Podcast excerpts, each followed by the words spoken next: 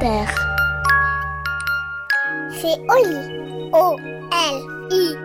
La Bibli des petits. Je suis pas petit, je suis grand. Bonjour, c'est Arthur Dreyfus et je vais vous raconter l'histoire de l'homme le plus lent du monde.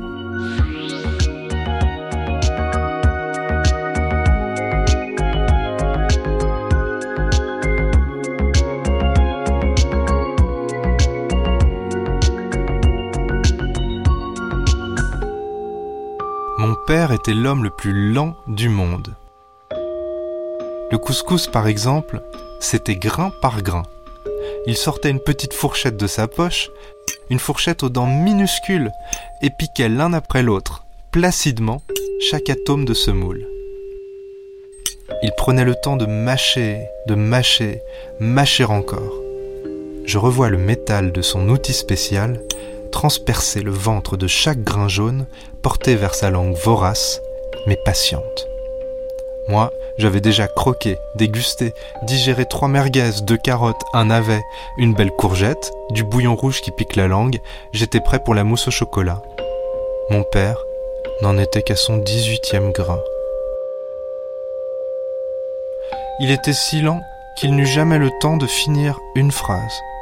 Toute ma vie, je l'ai entendu répéter un seul et même mot. Je. Je. Je. La suite ne venait pas.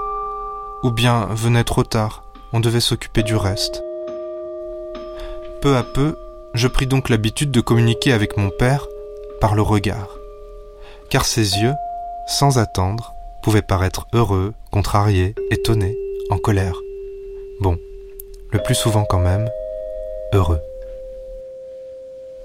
Enfant déjà, mon père était très lent. À l'école, la maîtresse avait demandé de calculer 3 fois 2 plus 3 égale. Les autres élèves avaient griffonné la réponse à toute vitesse sur leur carnet. Mon père avait eu besoin de plus de temps, de beaucoup de temps. Le soir venu, à la sonnerie, il n'avait écrit qu'un chiffre encore. La maîtresse avait dit ⁇ Chacun son rythme, laissons-le trouver le sien ⁇ le lendemain matin, mon père avait repris son calcul. En une journée, il réussit à multiplier 3 par 2, mais n'eut pas le temps de terminer. Penché vers son oreille, la maîtresse avait chuchoté. Tu y es presque. Cette phrase consola mon père des moqueries de ses camarades, qu'il avait surnommé la grosse tortue. Pourtant, ce n'est pas grave d'être une tortue. C'est joli une tortue. Chut. Le troisième jour, mon père trouva la solution un peu pour le féliciter, un peu pour rire, toute la classe s'était mise à l'applaudir. Mon père avait versé une larme, mais elle avait coulé si lentement du coin de son œil que c'est son oreiller qu'elle mouilla, le soir, dans la solitude de sa chambre. Sous ses paupières, il vadrouillait pianissimo ses sanglots. Toute sa vie, mon père pleura en retard. À la maison, c'est ma mère qui s'occupait de tout. Elle n'était pas spécialement rapide, mais en comparaison de son mari, c'était un avion de chasse. Le temps qu'il se lève, passe sa chemise, noue sa cravate, il était déjà l'heure de dîner. Ma mère, pendant ce temps, avait préparé trois repas. Elle était allée travailler, elle m'avait accompagné à l'école, elle était revenue me chercher, elle avait même sorti le chien. Muffin, toutefois, préférait que papa l'emmène se promener. Car avec papa, c'était bien plus qu'une promenade. C'était deux jours entiers de voyage. Muffin avait enfin le temps de renifler tous les pipis, même les plus anciens, même les plus dégoûtants. Les autres toutous, couchés derrière leur baie vitrée, le scrutaient avec des yeux jaloux. Ah, si mon maître à moi était aussi lent. Le jour de mes dix ans, papa me fit une surprise je reçus comme cadeau un baptême de montgolfière. Je revois le souffle brûlant des flammes gonfler son immense ballon bleu. Notre nacelle se soulevait de la surface terrestre. Lentement se soulever. Pouce à pouce, nuage après nuage. Je nous revois planer au-dessus de la maison, devenue aussi petite qu'un grain de couscous. Je me souviens du sentiment qu'enfin, papa avait trouvé un lieu à son rythme. Sur cette péniche de ciel, emporté par les vents vers un monde de rêve. Nous étions montés si haut qu'avec ma main, je faillis frôler la lune. À l'horizon, les maisons avaient disparu pour se transformer en petites bougies carrées.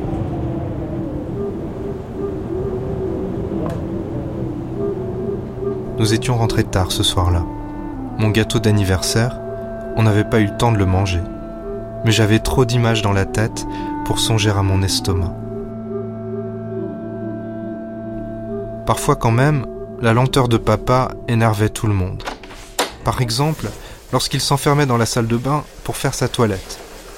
Comme il se lavait chaque cheveu individuellement, chaque orteil l'un après l'autre, chaque dent avec une brosse différente, cela lui prenait au moins une semaine. Maman allait faire son shampoing chez les voisins. Moi, je me douchais dans les vestiaires du gymnase. Lorsque papa sortait enfin de la salle de bain, on l'accueillait comme après un grand périple. Il tenait à nous raconter comment ça s'était passé. Je, je, je, je, je, mais on allait se coucher avant la fin de l'histoire. On pourrait croire que c'est nul d'avoir un père comme ça. Mais ce n'était pas nul. De toute façon, c'était mon père. Puis il y a toujours un domaine où les gens bizarres sont meilleurs que les autres. Mon père, c'était la pêche. Je pourrais dire qu'il a passé la moitié de sa vie à pêcher et à ramener beaucoup de poissons. Car lorsqu'il s'installait sur son fauteuil de toile au bord de l'étang, il ne voyait plus les heures couler. Il avait tout son temps. Alors les jours passaient, passaient, rien ne se passait, et tout à coup, son bouchon frétillait. Sa bourriche se remplissait. Sous les bulles, on entendait des murmures. Oh, prenez-moi Ne vous inquiétez pas. Je suis là Je crois que les poissons, attristés de le voir espérer si longtemps, finissaient par se sacrifier pour la bonne cause. Le troisième jour, il se précipitait dans ses fils. Sans parler du bowling. Fallait la voir, sa boule. Rouler, rouler. Caresser délicatement la piste pendant presque un an. Avant de renverser à chaque coup toutes les quilles. À la plage, en revanche, mon père avait moins de chance. Le temps qu'il se déshabille, qu'il enfile son maillot, qu'il marche vers le rivage, la marée était descendue depuis longtemps. Seule la plante de ses pieds se couvrait d'une fine pellicule de sel. Maman et moi, pour le consoler, on préparait un seau d'eau de mer qu'on lui versait sur la tête quand il revenait, tout déçu d'avoir manqué sa baignade. Il souriait, s'ébouriffait, disait je, je, je. On le séchait avec une serviette. Je, je, je. On n'avait pas le temps d'attendre la fin de sa phrase. La nuit tombait, on rentrait. Bonne nuit, bon dodo, bon rêve. La seule fois où mon père me fit de la peine, c'est quand il me délaissa au profit de sa limace de compagnie. Il l'avait rencontrée dans le jardin. Lentement, elle s'était hissée sur son bras. Il la contemplait avec des yeux d'amour. Je crois qu'on appelle ça un coup de foudre ou un coup de bave.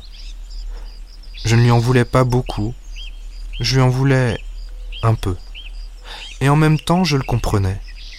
Comme lui, comme les héros des films de guerre, l'animal gluant s'agitait dans un monde au ralenti. Je ne vis jamais mon père si chagriné que lorsque sa limace mourut de vieillesse, à l'âge de six mois et demi. Ce jour-là, mon père fit sa valise. Lui qui toute sa vie était resté à la maison, éprouvait le besoin soudain de voir du pays, de faire juste une fois le tour du monde. Au fond de moi, je savais qu'il ne rentrerait pas de sitôt, qu'il ne rentrerait peut-être jamais. Aujourd'hui, cela fait quarante ans qu'il est parti. Mais je me souviendrai toujours de sa main sur la poignée de son bagage, de son visage sur le pas de la porte, et de sa bouche tournée vers ma mère et moi, qui réussit enfin, ce jour-là, à achever sa phrase. Je Je... Je vous aime.